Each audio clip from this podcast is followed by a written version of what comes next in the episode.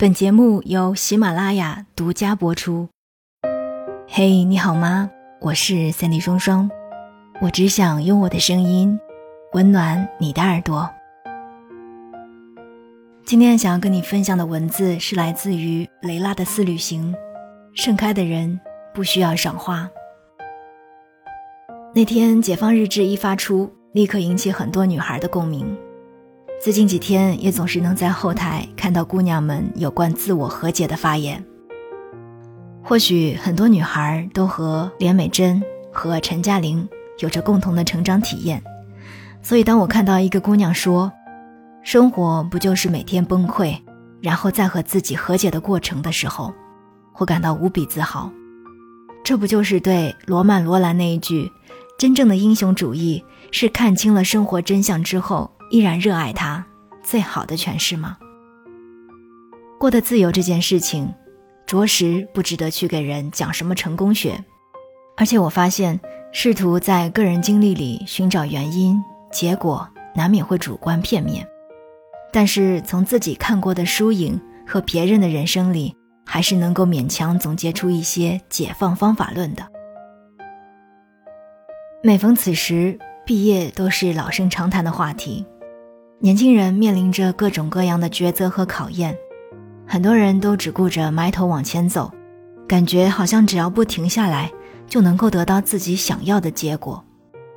而身处水深火热的职场打工人，在光鲜成年人的背后，也都有着各自的瓶颈。一路忙着升职加薪、自我总结，像极了游戏当中的打怪升级。除了迷茫的小朋友。其实这两年受大环境的影响，有太多人的生活也被迫发生着改变。而我们正在经历着的所有困难和迷茫，其实都有一个共同点，那就是不可控。面对不可控，自我就成了唯一可确定的可控的部分。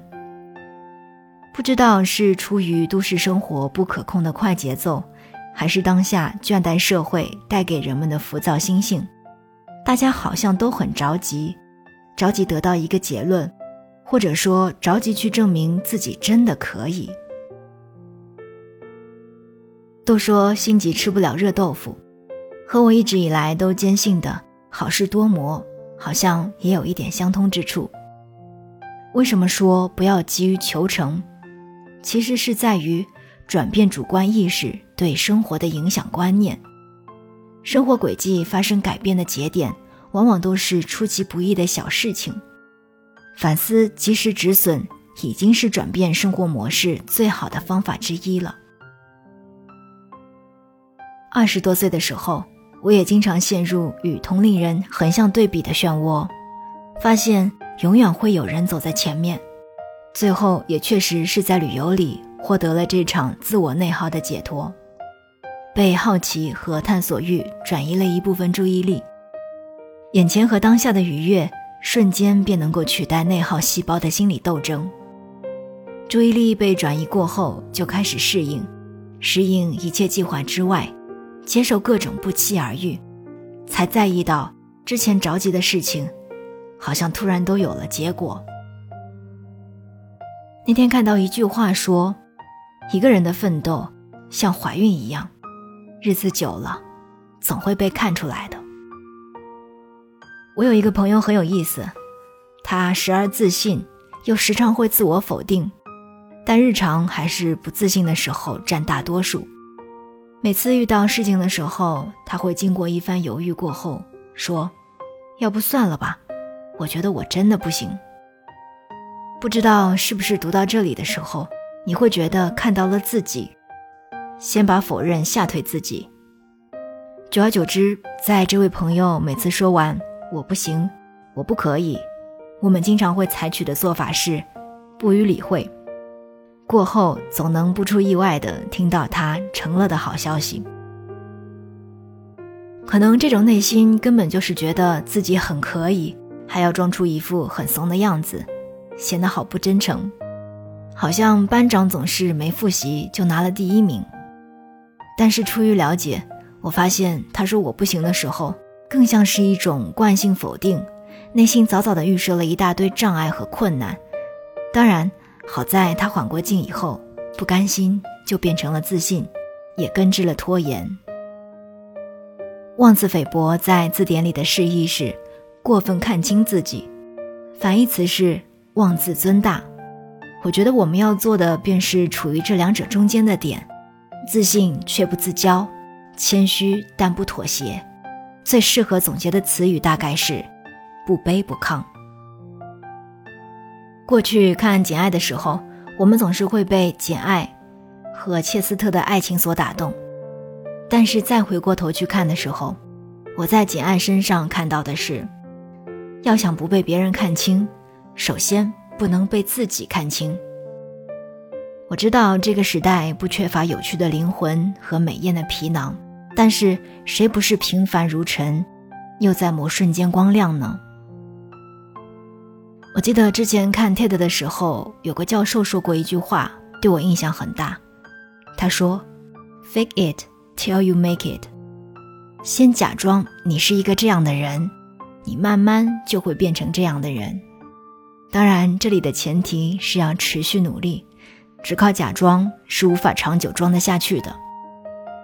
时刻保持清醒，保持对自我正确的认知，正视自己的长处和短处，不轻易妄自菲薄。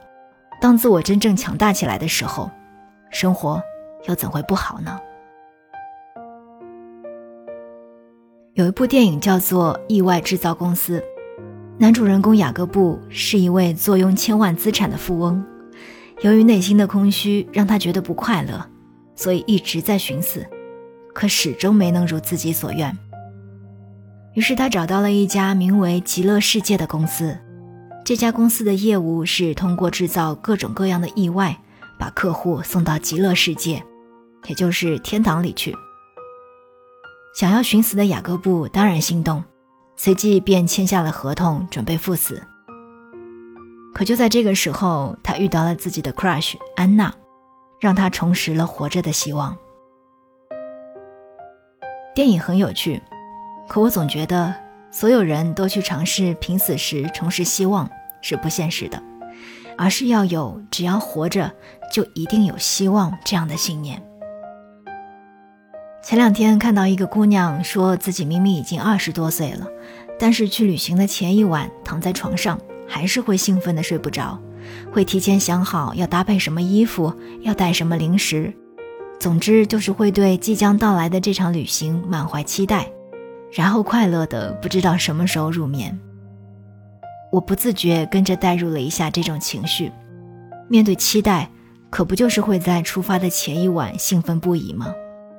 或许就是人类对未知希望的无限需求吧。仔细想想，从小到大，有太多的瞬间是我们需要希望去支撑我们度过一个又一个难挨的瞬间。所以，我想带着某种期待，也是完成自我解放的最佳偏方吧。这两年，越来越多的女孩开始寻找自我成长、自我解放了。这让我不得不感叹，女性自我意识的觉醒是多么酷的一件事儿。在漫长的成长过程中，一帆风顺其实是一个伪命题，因为大多数人或多或少都会经历一些痛苦和磨难，我也一样。所以，希望我们都能在各自的花园里终身美丽。我是森 y 双双，我们下期再见。